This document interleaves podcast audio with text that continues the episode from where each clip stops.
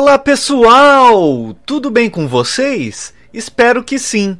Hoje falarei de um tema super polêmico que é penitenciária, prisão, cárcere ou o que vocês acharem melhor chamar. Nesse episódio, como tema, além de deixar essa pergunta aberta para vocês responderem, eu vou deixar a minha opinião e minha resposta. Então, prisão é a solução? Atualmente, do jeito que ela é administrada na maior parte do mundo e principalmente no Brasil, não é.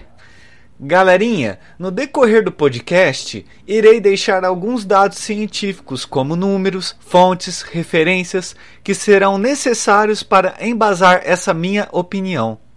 Não é porque eu vou relatar todas essas fontes que a minha opinião foi gerada somente disso. Tem alguma pitada do que eu já acreditava antes de estudar isso e agora tenho outras ideias após o estudo também. Então, bora fazer essa viagem, minha gente? Quem é rico mora na praia, mas quem trabalha nem tem onde morar. Quem não chora dorme com fome, mas quem tem nome joga prata no ar. O tempo duro no ambiente, o tempo escuro na memória, o tempo é quente, o dragão é voraz. Vamos embora de repente, vamos embora sem demora, vamos pra frente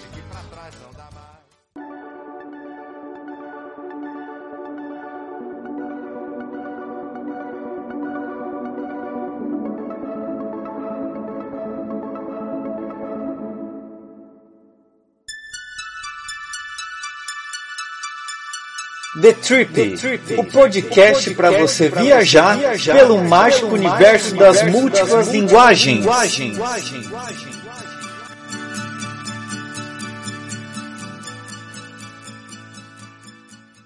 É, galerinha, tudo aqui uma festa, né? Este é o nosso país que quem tem grana consegue vários advogados, consegue uma pena mais leve ou às vezes nem pena adquirem.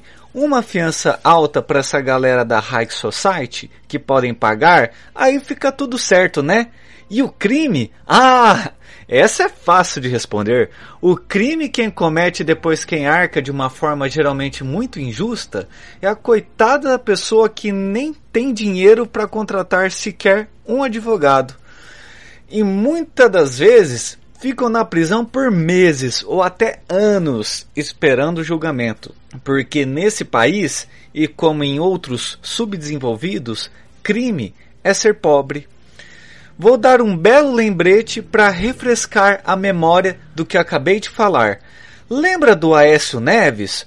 Ou para os mais íntimos, Cheirácio Neves? Que foi pego com alguns meliantes na sua fazenda com 450 quilos de cocaína? Sabe o que aconteceu com ele? Nada. E o nosso querido Willy Wonka do chocolate brasileiro? Sim, estou falando do filho do presidente, o Flávio Bolsonaro, e seu esquema de rachadinha. Mas opa, peraí. É verdade, né? Neste governo não tem corrupção. Por isso também que não aconteceu nada com ele. Tudo que irá acontecer de ruim vai para o pobre do Zé que às vezes morando numa comunidade sem quase oportunidade de um salário digno, começa no tráfico fazendo avião, mas infelizmente teve o azar de estar numa hora errada e num dia errado. E neste belo dia é pego pela PM. E sem êxito, fica enjaulado esperando, esperando uma sentença. Quem sabe Deus que dia irá chegar. Ou um exemplo melhor que muitos presos ficam vários anos na cadeia, esperando uma sentença da legítima defesa. Para a tal da Maria, que foi um dia ameaçada pelo marido que apontava um revólver contra sua direção, e Maria conseguiu, em uma luta corporal, enfiar a faca no marido, levando o dito cujo à morte, nesse caso fica complicado, porque ela mal tem dinheiro para sustentar os filhos. Porém, quando é para o cunhado da Ana Hickman, não demorou muito, né? Só deixo claro aqui, galera, que sou a favor da legítima defesa comprovada, e nesse caso da Hickman, o cunhado dela fez certo. Mas e para quem está sofrendo com essa situação que criei para simular uma injustiça contra Maria? Por quanto tempo ela vai esperar enjaulada para ser inocentada? Fora os tantos policiais que se apropriam da legítima defesa para se inocentarem de crimes hediondos que fizeram os montes por aí.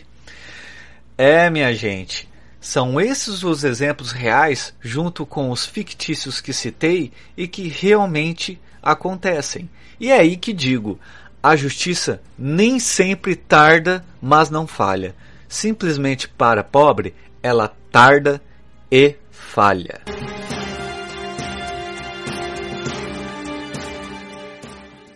Agora, pessoal, citarei dados que coletei nessa minha pesquisa, tanto visual quanto literária. Começarei falando da importância de algumas reformas penitenciárias, junto com a importância do trabalho dos psicólogos na cadeia. Segundo Foucault, a punição assumiu a forma de jaulas, em que em vez de colocar animais selvagens para expor à sociedade, tentando adestrá-los, colocam de fato humanos que cometeram algum crime, entrando numa crença que esses criminosos poderiam se ajustar privando a liberdade que foi adquirida desde quando nasceram. Foucault enxerga que a prisão é uma máquina de criar delinquentes, onde o detento não consegue lidar com o abuso de autoridade tanto dos próprios presos quanto da administração precária, levando ao fracasso em questão da ressocialização. Ainda de acordo com Foucault, há sete regras que deveriam ser cumpridas. Primeiro, a prisão tem a obrigação de recuperar o condenado e garantir a sua reclassificação social. Segundo, os criminosos devem ser distanciados em determinados grupos, ou seja, um grupo para homicídios, outro para roubos, sexo, entre outras complexidades com o tempo da sentença. Terceiro, as penas poderiam variar de acordo com a conduta do detento. Quarto, o trabalho deveria ser incluído como ferramenta poderosa para a reabilitação, por conta da disciplina munida em regras trabalhistas. Quinto, a educação como um dos fatores principais no âmbito profissional e pessoal. Sexto, a prisão deveria ter trabalhos dignos para adaptar o cidadão a trabalhar com o mesmo no mundo afora. Sétimo, e o mais importante, o sistema deve dar assistência para o ex-preso quando for posto em liberdade, resultando na segurança do mesmo ou de outras pessoas caso o ex-detento possa deslizar em alguma das regras de conduta à liberdade. Tal situação é classificada como um fracasso, pois, após cometer sofrimento ao presidiário, para que ele sirva de exemplo como punição ideal e a tentativa irreal do indivíduo a não praticar crimes, não o prepara para ser o cidadão ressocializado. Perante a isso, Thompson declara: punir e reformar pessoas na mesma operação é exatamente o mesmo que tomar um homem sofrendo de pneumonia e tentar combinar tratamento punitivo e curativo, argumentando que um homem com pneumonia é um perigo para a comunidade e que ele não precisaria ter contraído a doença se houvesse tomado adequado cuidado com a sua saúde. Você resolve que ele deve receber uma severa lição, tanto para puni-lo por sua negligência e sua fraqueza pulmonar, quanto para dissuadir outros de seguirem seu exemplo. Por isso, você o deixa nu, e nesse estado o faz ficar em pé a noite inteira na neve.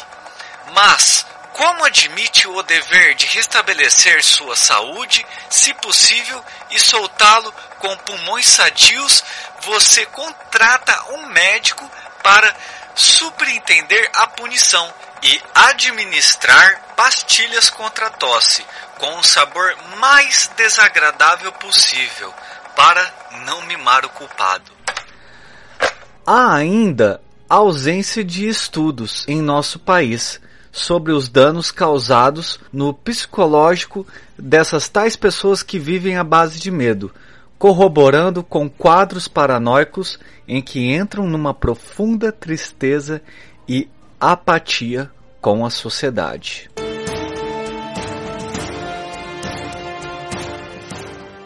O exame criminológico influenciado pelos juízes levaram os psicólogos a uma rotina em tentar fazer terapia com os detentos, porém a falha significante desse módulo foi ocasionada por conta deles começarem o tratamento quando o preso já estava cumprindo uma parcela de sua sentença, acarretando lacunas mal resolvidas e resultando um processo que o detento foi contaminado pela cultura ruim de outros prisioneiros, junto com a má administração do cárcere, pela incapacidade de alguns psicólogos em tentar ressocializar um detento por N motivos.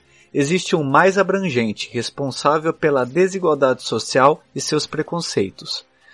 Em matéria, publicada no Jornal do Conselho Federal de Psicologia, lê-se: As instituições penais têm alcançado nos últimos anos os holofotes da imprensa. O destaque dado pelos noticiários rebeliões, fugas, motins e tentativas de resgate, não é animador. Não se fala, por exemplo, em projetos de reabilitação para os sujeitos encarcerados, mas sabe-se de uma grande quantidade de pessoas que, ao receberem benefícios da justiça ou ao terminarem de cumprir integralmente suas penas, voltam a reincidir no crime. O trabalho da psicologia dentro do sistema penitenciário brasileiro tem sua história relativamente recente e, apesar das alterações ocorridas na LEP, é, que é o LEP, né, Laboratório de Estudos da Personalidade, permaneceu praticamente inalterado. Os laudos da terapia psicológica, ao decorrer do tempo, foram se tornando escassos, podendo-se imaginar duas situações a baixa qualidade da equipe de psicologia ou a falta de interesse para colaborar com essas questões, conforme destaca Barreto. A maioria, antes de ser presa, considerava-se despreparada para a vida. Eles hesitavam em falar de si mesmos.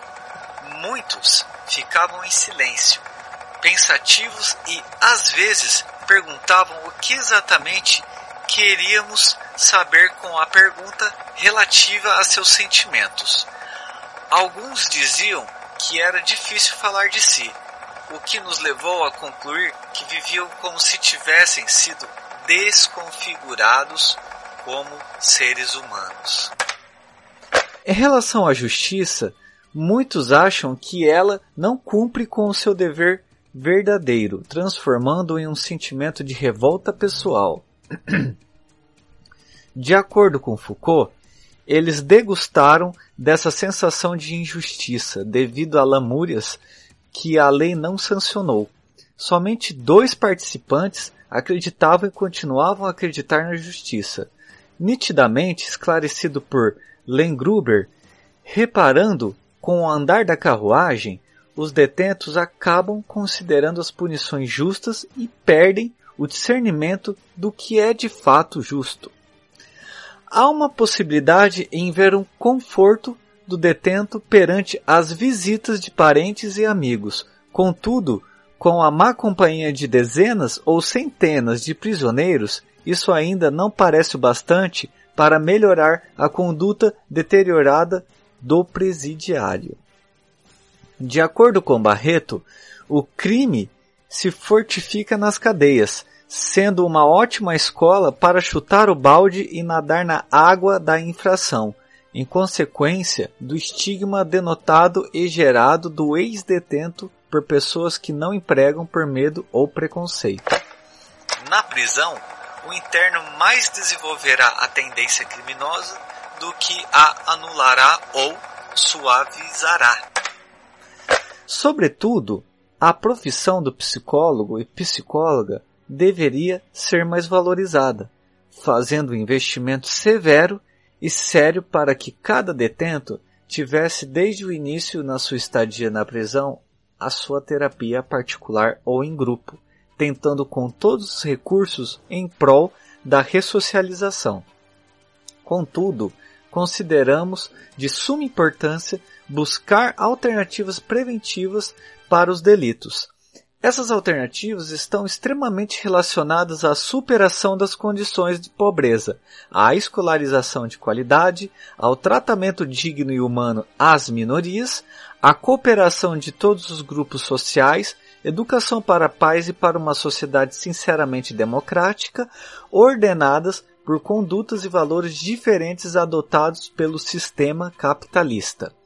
Em outra fonte de um site muito sério, que é do âmbito jurídico, eles resumem tudo isso em uma pequena frase.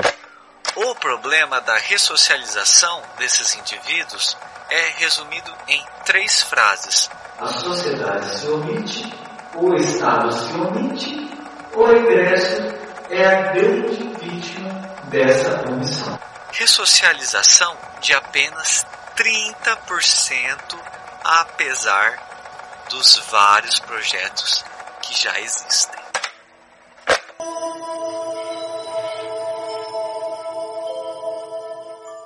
Vou dar a minha ideia sobre essa parte da sociedade e vou tentar, embasado com essas fontes, falar o que acho. É o seguinte, pessoal, Falando por experiência própria, tenho um certificado de TI em que o curso profissionalizante, onde eu paguei certinho todos os meses e não atrasei nenhum mês, me fez garantir que após eu ter o certificado, eles iam impulsionar meu currículo para empresas do meu ramo. Porém, a única empresa que descobri que eles tinham parceria faliu. Para piorar com tudo, veio a pandemia e a chance do emprego diminuiu. Sendo assim, aos poucos estou esquecendo o que aprendi, por consequência de ausência da prática que já não tinha muito no curso que fiz. Agora, sem emprego para praticar, sem ânimo e com uma incerteza do meu futuro em relação ao TI, fico perdido no que eu posso fazer. Tentei mandar por conta própria meu currículo para alguns amigos e ex-parceiros de trabalho, porém sem êxito no momento. O que está acontecendo comigo acontece com milhares de estudantes recém-formados, tanto em cursos quanto em faculdades. Isso acarreta Fora o desânimo e esperança escassa, a falta de qualidade num possível funcionário que fica muito tempo sem trabalhar, gerando insegurança para os demais envolvidos na empresa e no próprio trabalho do funcionário, que possivelmente pode até nem concluir o período de experiência mínima. Nas classes menos favorecidas, onde a pessoa nem dinheiro para fazer curso ou faculdade tem? E por conta da precariedade tanto na educação, do convívio e escolar, não leva a sério o colégio público ou simplesmente tem dificuldade e desiste do ensino fundamental, que dirá pensar em fazer o médio. É nesse mesmo convívio em que o traficante chega em uma pessoa dessas e joga o seu poder persuasivo, garantindo lucros exorbitantes por meio de um esquema de drogas ilícitas.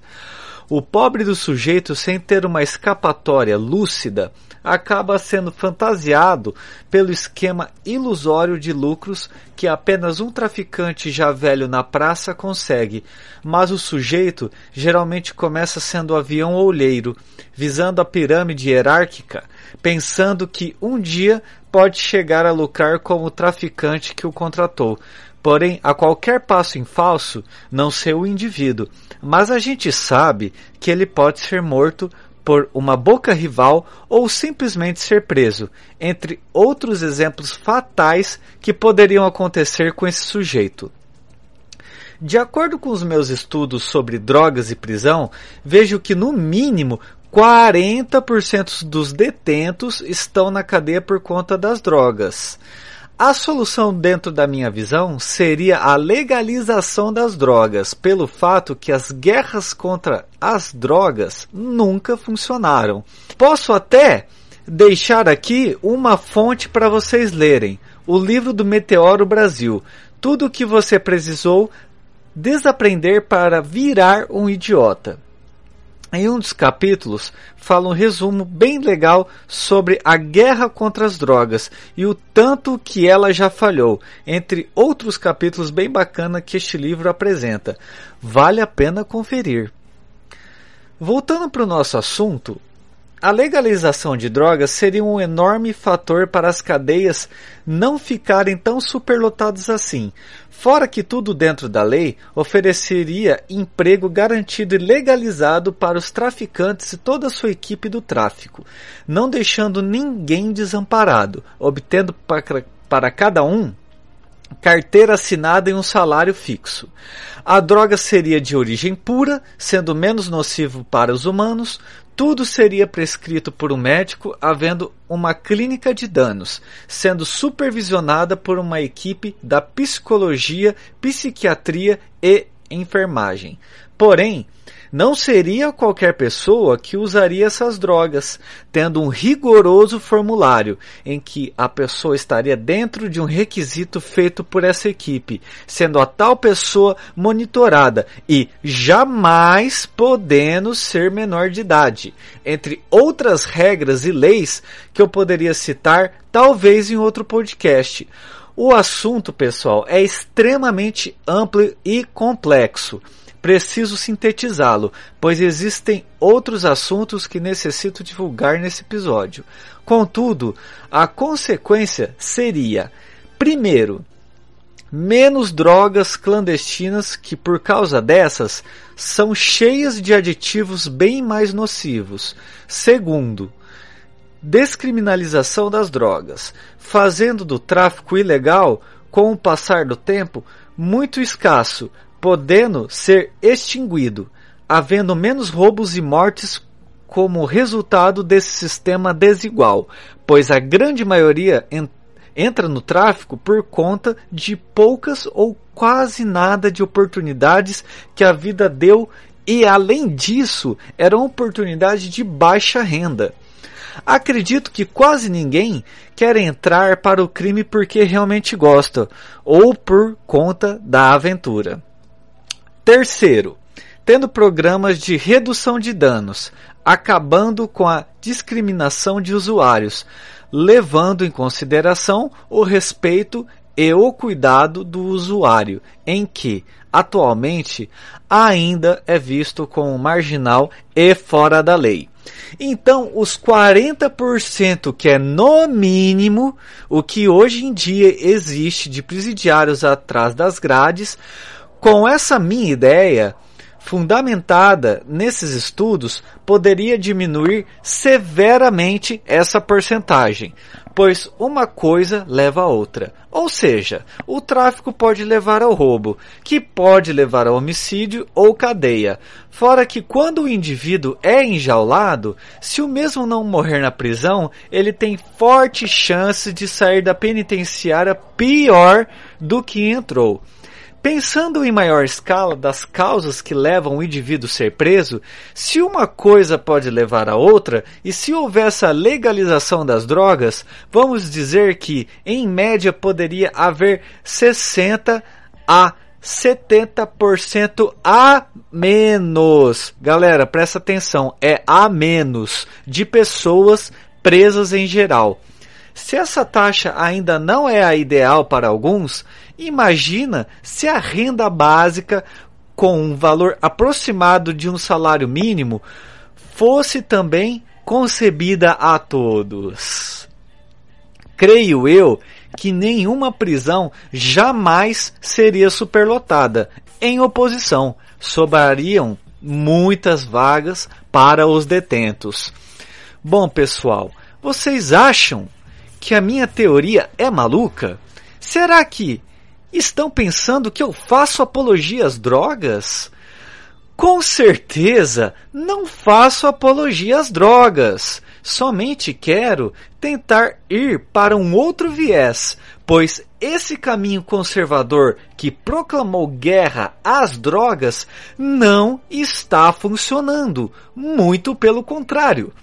E vocês? Que ainda pensam assim. Vocês acham que são melhores porque ficam aí se viciando em Rivotril, entupindo as narinas de Sorine, enchendo o cu de café, cerveja, entre outras bebidas alcoólicas, fora os fast foods que realmente são fast em acabar com a saúde ou sendo uma chaminé, fumando sem parar.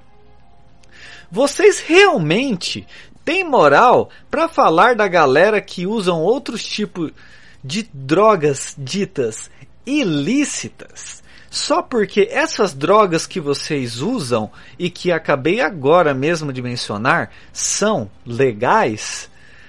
Ah, mas drogas ilícitas mudam o comportamento, geralmente para pior. Tudo bem, campeão.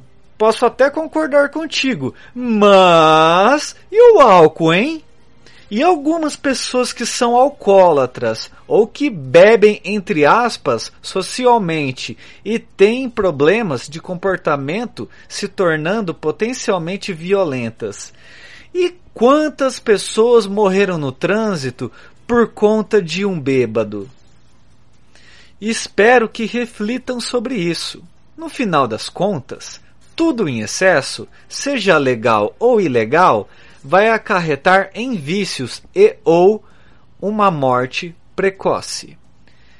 Enfim, vou apresentar alguns dados que coletei para este podcast e vocês verão que em alguns países, mesmo não acontecendo todas essas teorias que mencionei sobre as drogas ilegais e gostaria que fosse sancionadas na lei, porém uma boa parte já estão inseridas.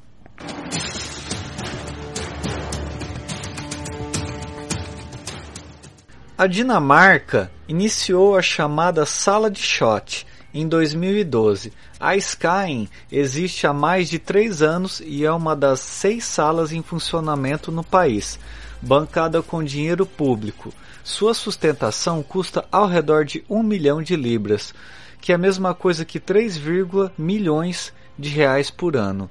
Essas salas são limpas e vigiadas. Há duas áreas separadas para pessoas consumirem as drogas: a sala de injeção, que acomoda nove pessoas, e a outra que suporta oito lugares para aqueles que querem fumar e cheirar outras drogas também pesadas. Será que nesses lugares não influenciam as pessoas a usarem drogas ilícitas. Rasmus Koberg Christiansen, gerente da Sky, não concorda que há uma influência.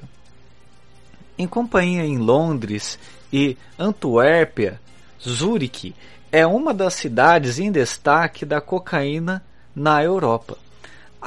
Acredita-se que essa droga seja parte da rotina de duas mil pessoas na metrópole. Em resposta, especialistas e políticos progressistas querem uma organização de uma sociedade levada a sério em rumo à descriminalização das drogas, inclusive drogas pesadas. Conservadores, nesse sentido, mostram total repúdio. Michael Herzig o orientador da Faculdade de Ciência Aplicada de Zurique foi por muitos anos encarregado pela política de entorpecentes em Zurique. O que vai se resolver com essas medidas? É claro que a cocaína não é inofensiva, mas não adianta sair gritando que é uma substância perigosa. Eu não vejo sucesso nessa política restritiva. Eu vejo sim, são seus danos colaterais, diz Herzig, ao citar os ganhos pelo crime organizado em cima de usuários. E ainda salientou: a proibição causa mais problemas do que soluções. As conclusões foram muito parecidas em relação à heroína e seus milhares de consumidores, em grande parte jovens, punidos à clandestinidade, à miséria e ao óbito por uma política repressora. Sendo assim, a política suíça de drogas se baseia em quatro etapas: prevenção, terapia, repressão e redução de danos. Em alguns casos graves, a pessoa é internada numa clínica com drogas gratuitas, em uma vigilância mais dura. Os entorpecentes são legalizados para alguns grupos que entram nesse critério. Ao contrário da legalização, o especialista em drogas Erzik prefere argumentar a regulação e não somente do consumo, porém desse mercado ilícito envolvido. Para ele, seria insano liberar o consumo sem normalizar o comércio. Quem fala em regulação deve fazer com que a criminalidade organizada seja neutralizada. Qualquer outra medida é apenas paliativa. O que Herzig quis dizer é para não deixar um oba-oba em que todos terão acesso, mas sim restringir esse acesso a determinados consumidores por uma lei restritiva. Nesse pensamento, regras específicas seriam cruciais para substâncias peculiares. O objetivo seria fazer com que certos grupos obtivessem acesso legal sem ser criminalizados, enquanto outros grupos, como por exemplo crianças e jovens, não tivessem acesso. Isso não é fácil, como se pode ver no caso do combate do álcool e da nicotina entre jovens. Uma das últimas comparações seriam os óbitos pela heroína em analogia com os Estados Unidos. Uma semelhança exata não é possível, pois não se consegue estimar o número fiel de consumidores. Contudo, é fato que em vários estados dos Estados Unidos morrem uma parcela entre 20 a 35 pessoas para cada 100 mil habitantes. Na Suíça, somente 1,7 pessoas por 100 mil habitantes. A fonte é do Ministério da Saúde. Citando agora o Brasil, que anda no mesmo caminho que os Estados Unidos, sendo a repreensão que os políticos acreditam ser a solução, está também falhando demais no combate às drogas. A ONU já declarou a sua defesa à descriminalização pela Comissão Global de Política sobre as Drogas. Essa opção poderá ser viável pelo fato de descriminalizar as drogas. Não significa legalizar. Ó, oh, espere só um pouco. Vou ter que interferir nessa parte que coletei do site do Senado. Lembrando-se, galera, que a legalização, como falei, não é incentivo e apologia às drogas. É apenas um meio para melhorar a sociedade, descriminalizando-a com aquela teoria minha que citei antes desse último intervalo musical. Agora, voltando para o texto coletado. Mas eles acreditam que retirando o crime de algumas condutas em relação às drogas, Visando ainda da nocividade dos entorpecentes, a proposta é acabar com a punição no âmbito criminal ou suavizá-la, trocando a prisão por apenas alternativas, como multas e por aí vai. Portugal viveu uma forte diminuição da violência associada ao tráfico ao descriminalizar as drogas, o uso e a posse. Deprimiu-se a economia do tráfico e conseguiu-se retirar o tema da violência da agenda política, vinculando as medidas ao fortalecimento do sistema de tratamento de saúde mental avalia Teixeira no artigo lido por Suplicy, publicado pelo jornal Folha de São Paulo. Porém, infelizmente, o nosso Congresso Nacional não quer saber desse debate. Então, minha gente, é mais um dos inúmeros retrocessos que a gente tem por conta desse desgoverno.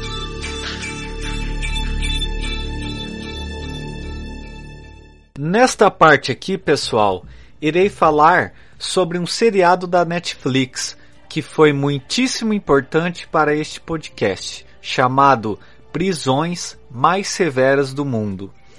Vou começar falando brevemente em uma das coisas que não gostei.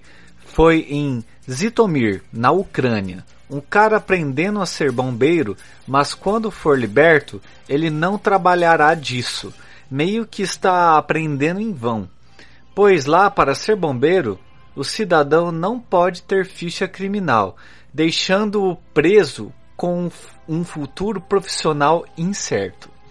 Deveriam aprender e trabalhar com algo que fosse aplicado e garantido no mundo afora.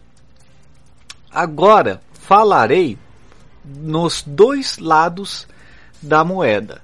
Vocês irão entender daqui a pouco. Na ilha de Maurício existe um presídio chamado de Melrose. A depressão e o medo rodeiam o lugar por conta da repressão do regime autoritário e da administração carcerária. Os detentos não conseguem expressar a opinião por causa do medo. Eles não costumam se misturar, são muito calados, nem cigarro, muito menos bebidas alcoólicas e drogas podem nessa prisão. Isso pode ocasionar a extinção de gangues e negócios criminosos fora da cadeia. Segundo Apadu, o comissário, o cigarro trazia muita briga. Na prisão, você tem que ter um regime rigoroso. É uma prisão, não é a casa da mamãe. Se não ter medo da prisão, eles irão causar o caos. Disciplina é necessária. Esse é um lado da moeda. Neste momento, irei citar outro lado da moeda vamos dizer que mais humano dentro das minhas pesquisas feitas por este seriado e por alguns sites que deixarei como fonte de pesquisa na descrição. Então irei mencionar por hora a prisão de Alden, da Noruega. Nessa prisão existem regras como todas as outras. Os detentos somente têm uma refeição. Se eles querem comer mais, precisam trabalhar para ganhar dinheiro possibilitando de fazerem a própria comida. A administração quer que os presos se ocupem, trabalhando, estudando, fazendo terapia, pois se não quiserem fazer isso, ficam uma boa parte do dia trancafiados em seus quartos. Lá na clínica de reabilitação, no começo, os detentos têm de costume culpar os outros por seu comportamento, até que chega um dia e eles começam a se responsabilizar por seus próprios atos.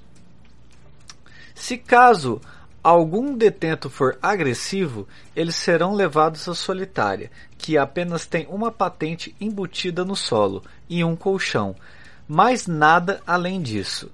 E se o detento quiser se machucar, como em último recurso, será levado para uma cama e amarrado dos pés à cabeça. Mas para isso acontecer, é difícil, em média de um detento em oito anos, pois a maioria não costuma ser violenta.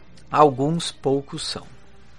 O critério deles para levar o detento à solitária, além de machucar algum outro detento ou um agente carcerário, é a possibilidade de destruir o seu próprio dormitório. Alden foi elegida como uma das melhores prisões do mundo, Todos te respeitam, principalmente os agentes carcerários que sentam nas salas de estar e conversam com os detentos. Uma agente disse a seguinte frase: abre aspas, se você tratar as pessoas como animais, terão animais. Agora, se tratarem as pessoas com dignidade, há uma boa chance para ter o retorno positivo. Fecha aspas. E outro agente afirmou: quando era uma prisão entre aspas, comum, a prisão de Alden tinha 70% de reincidentes. Agora a taxa varia entre 20 a 30%, fecha aspas. Depois da libertação, eles recebem uma ajuda para se reintegrarem na sociedade, uma vez que lhes é dado suporte para encontrar moradia e trabalho justo. É claro que alguém que fez outras pessoas sofrerem deveria sofrer, mas nós temos que focar na pessoa e no porquê de isso ter ocorrido. Como podemos fazer dar certo lá fora para que não aconteça de novo? Diz Andressen. Eles serão os meus vizinhos, serão os seus vizinhos, e nós queremos que eles ajam da melhor forma possível. Nós não temos grades, temos janelas. É assim que Lynn Andressen, que trabalha como agente carcerário na prisão de Alden, na Noruega, descreve o lugar, famoso como a cadeia mais humanizada do mundo. Você se sente uma pessoa, não um bicho. Acho isso muito importante. Diz ela. Continuando neste lado da moeda mais humano, agora citarei uma prisão aqui no Brasil. Situada em Minas, os detentos ficam soltos, estudam e trabalham. Violência não existe nesse lugar. Por volta de uma miséria no sistema carcerário brasileiro, uma penitenciária em Paracatu, Minas Gerais, mostra que a ressocialização dos detentos é possível. Os presidiários estudam e trabalham para ganhar dinheiro. Com 10 anos de atividade, a prisão jamais teve rebelião ou motim, conseguindo uma média de 60% de reabilitação da população carcerária. Este é o sistema da APAC, Paracatu, uma das 39 APACs, Associação de Proteção e Assistência a Condenados, de Minas Gerais. Não importa o crime feito por uma pessoa, por lá ela terá uma atenção devida. O próprio edifício em que os presos ficam é bem cuidado, com pinturas geradas pelos próprios detentos em cada ano eles são incumbidos pela segurança interna, conseguindo ganhar uma grana extra com isso ainda. Sendo o terreno doado pela Igreja Católica, todo o funcionamento é realizado em parceria com a pastoral carcerária, bem como uma, equipe de voluntários. Há ainda 14 funcionários contratados, entre eles alguns ex-detentos, que trabalham como inspetores de segurança e supervisores de oficina. Por conta desse sistema carcerário, cada preso gera para a PAC custos de apenas 915 reais, contra cerca de 4.500 reais para as penitenciárias convencionais. É muito cômico isso, né, galera?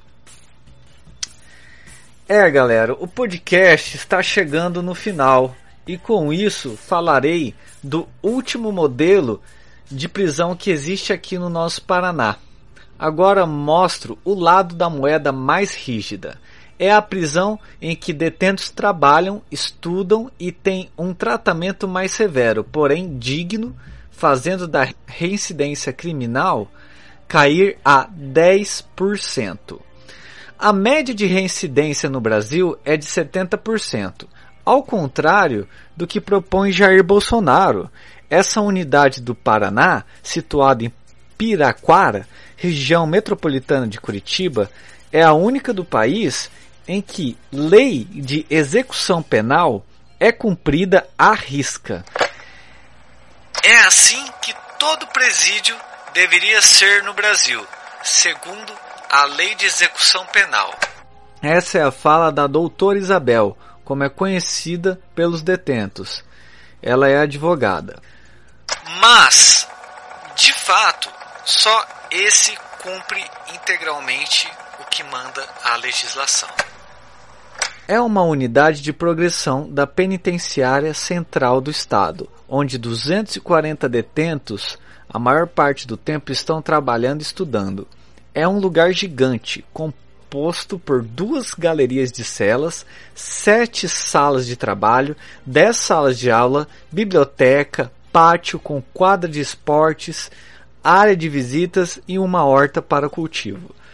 Oito agentes se revezam por turno para vigiar tudo. Nenhum anda armado. Na inauguração dessa prisão, jamais houve qualquer incidente.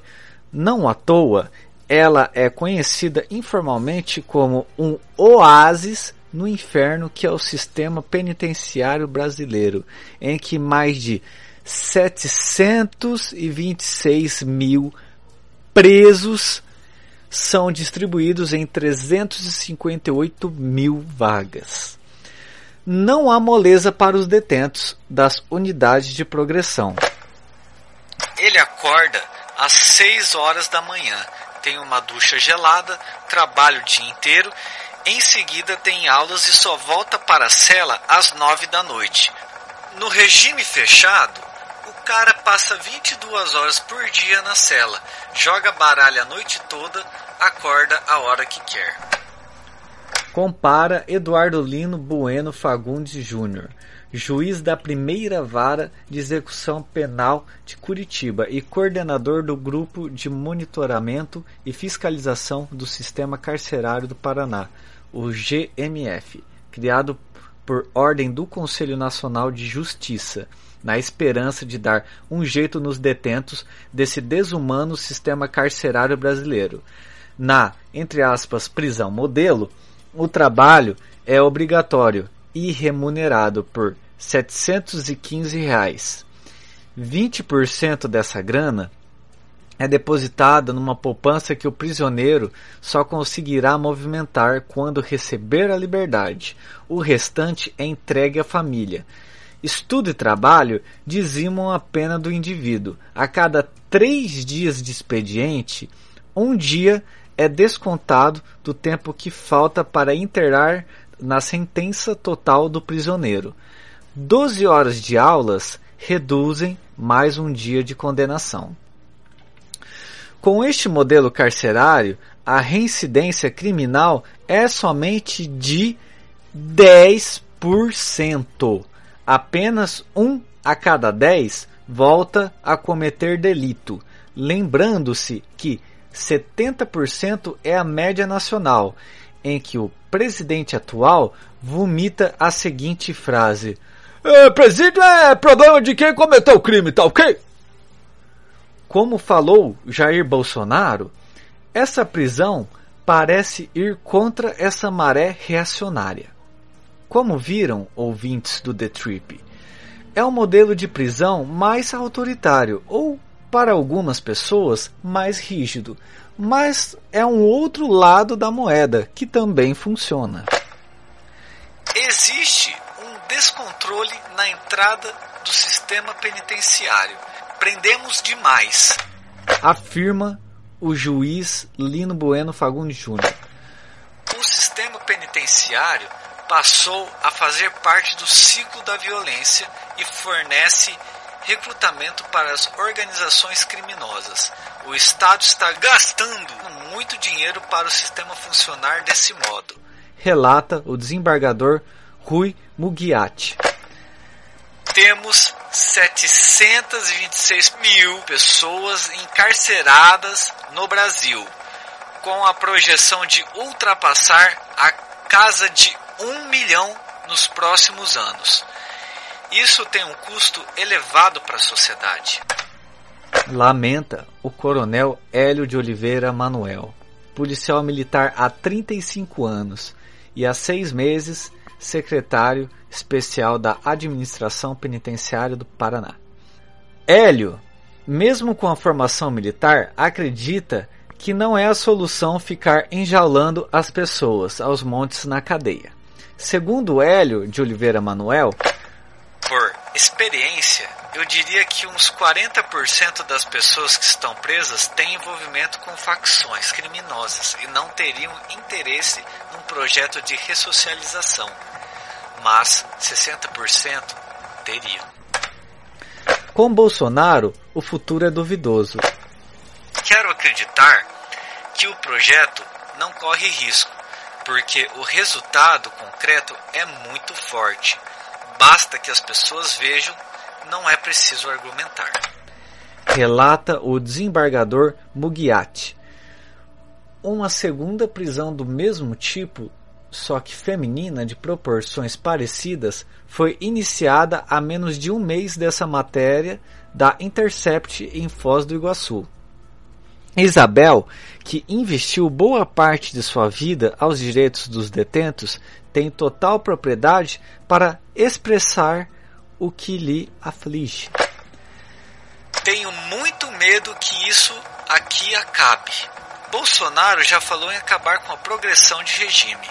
Que estímulo o preso teria para estudar e trabalhar sem a remissão da pena e a progressão de regime? Sem eles, as prisões viram barris de pólvora. Ela prevê. Eu ainda recomendo ler essa matéria para conhecer essa prisão na capital do nosso Paraná e principalmente para ler o último tópico chamado de Antes que você saia. Lá citam coisas importantes do Bolsonaro que vocês deveriam saber.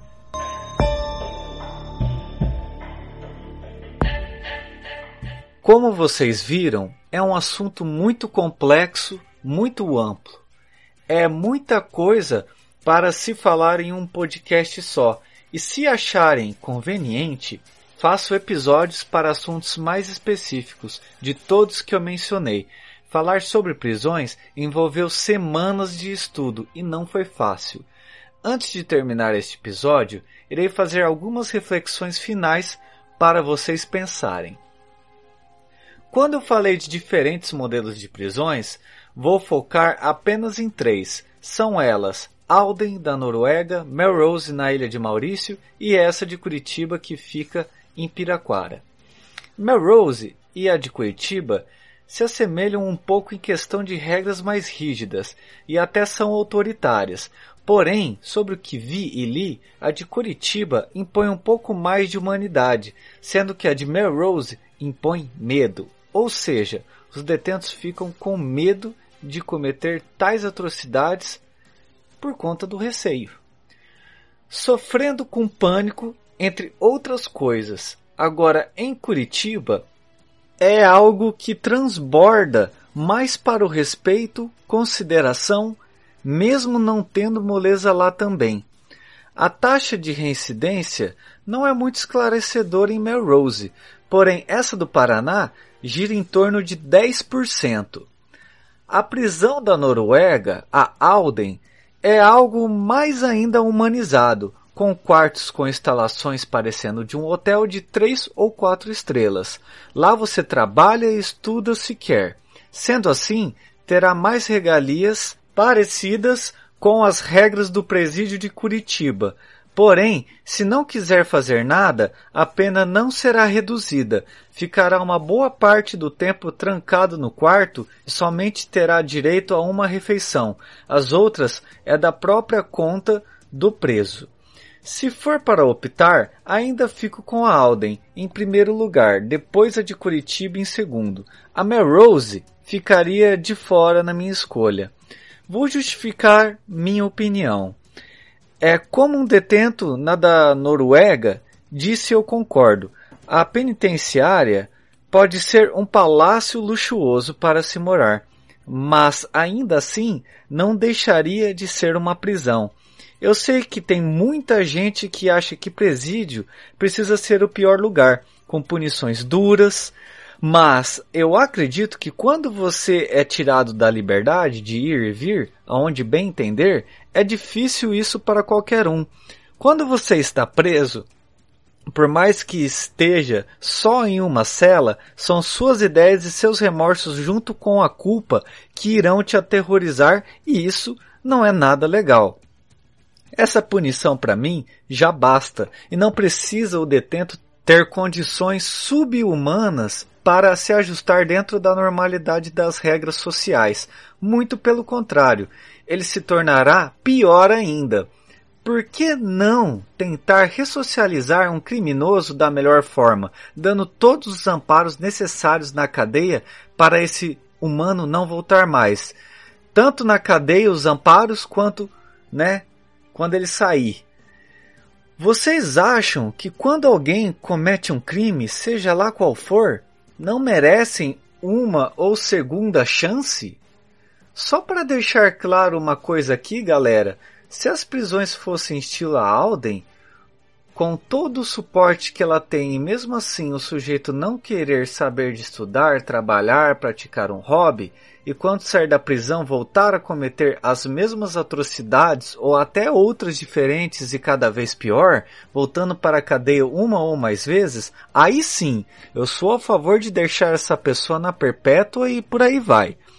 Mas ela teve sua chance, teve um suporte adequado e humanizado.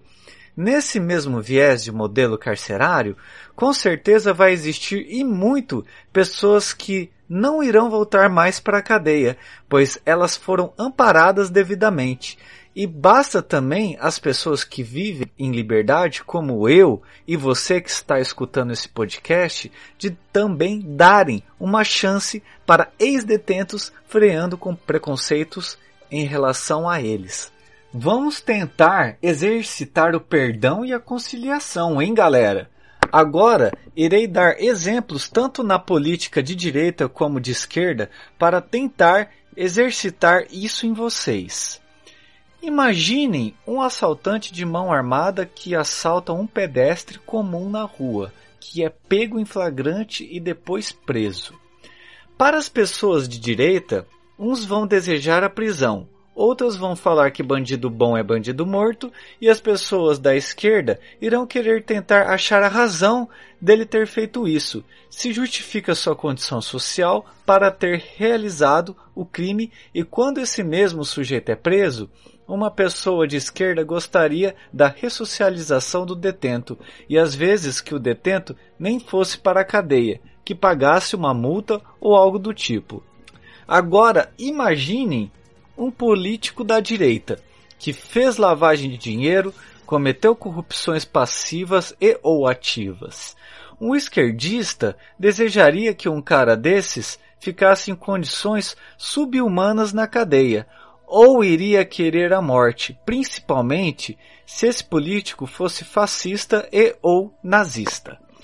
Um direitista acharia que ele deveria realmente cumprir a pena, Outro da direita acharia que não é bem assim, que seria um exagero a prisão, que ele não fez nada demais. Ainda mais se for do mesmo partido desse tal direitista. Neste momento, para finalizar esses exemplos, vou citar um crime que nem a direita e nem a esquerda defende, que é o estupro. Por mais que o sujeito que cometeu esse crime, e na minha opinião é um dos piores, se não for o pior, o cara também não merece uma chance? Fazendo uma analogia de tudo isso que fiz, quando o preso lhe convém para o lado direito, o esquerdo quer a mesma coisa de ruim que o lado direito quer quando é contra a pessoa que um, um esquerdista gostaria de salvar. Conseguiram entender? Vou explicar melhor então. Enquanto a direita tem de praxe o bordão bandido bom é bandido morto, mas quando é o bandido com terno e gravata do seu partido, o direitista se cala, ou às vezes até defende um ser assim. Enquanto a esquerda, principalmente a extrema esquerda, fala que assaltante de carro, pedestre, moradia é vítima de uma sociedade desigual. Mas quem realmente faz algo para ajudar ou tentar entender pessoalmente um assaltante desses, nem que seja para ligar para o serviço social? Acredito que a maioria não faz e fora isso, quando um outro bandido estilo de gravata comete crime, às vezes até deseja a morte para esse determinado bandido o do tal do colarinho branco. A esquerda que se julga tão humanizada, mas será que ela quer ressocializar um inimigo só porque a política dele é totalmente oposta de um esquerdista? É, minha gente, reflitam sobre isso. E digo mais, todos merecem uma ressocialização e Vamos diminuir esse ódio que só nos destrói. Por hoje é só, galera. Gostaria de saber a opinião de vocês. Deixem aí nos comentários e, se possível, respondam as minhas perguntas. Qualquer dúvida, se algo que falei não está muito claro, por favor, me falem. Mas antes de vocês irem embora, como de nosso costume, irei recitar mais um poema do nosso amigo e fera na poesia Flávio Ranucci.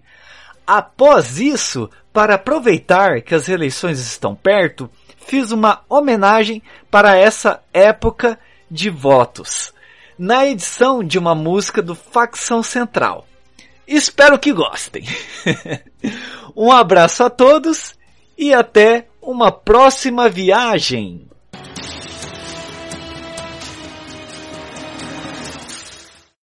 Vigiar e punir. A quem vale esse sistema? Ao rico que paga fiança, não cumpre pena. Ao pobre negro da favela, divide a cela com seus iguais acende uma vela, cabe mais. Essa tal de liberdade que acaba em um fim de tarde, em um cantar de pneu e o barulho de sirene. Essa tal de liberdade, no bolso a identidade, na mochila um pinho-sol e a mão na parede. Essa tal de liberdade que não se compra nas esquinas herança de família. Prisão domiciliar, só quem tem cacife para bancar. O sistema escolhe a dedo quem é o delinquente. Já dizia um nobre latino-americano: a justiça é como serpente, só morde os pés descalços.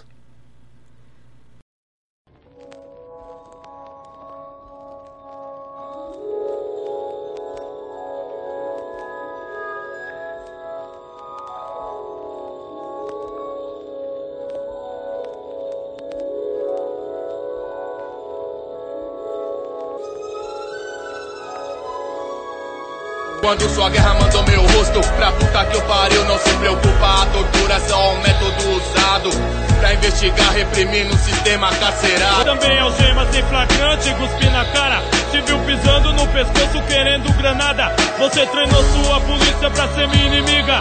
Pra servir e proteger só a cadela rica. O boy acha que merece a morte, é o que grita assalto. O que grita dá a chave sai do carro. Não, branco articulado, bem vestido que não tá cucando, mas roubam apenas nos Estados Unidos. Cusão na TV, diz que urna não é pinico. Que voto consciente muda o cenário político que é preciso investigar. Antes de votar, mas cadê biblioteca, escola pra eu me informar? Quem põe o almoço embaixo da blusa no mercado? Não tem pra ler jornal nem 50 centavos. Só tem o palanque e o horário gratuito. Pra adivinhar que sigla tem menos ladrão no partido. Réu, você banhou de lágrimas Seu mandato me deu crack. Uma 12, cano cerrado. Como pena, vou explodir sua cabeça com ela. Autor intelectual do massacre na favela. Seu corpo vai ser exposto em praça pública. Servirá de exemplo pros engravatados filhos da puta. Aí pra político porco, o veredito é esse aqui, mano. Pelo sangue da guerra civil, pela criança dormindo no frio. Vai pra puta que eu pariu, pelo nóia morto no rio, vez de escola me deu fuzil. Vai pra puta que eu pariu, pelo sangue da guerra civil, pela criança dormindo no Você escutou o podcast que faz viajar pelo mágico universo das músicas linguagens.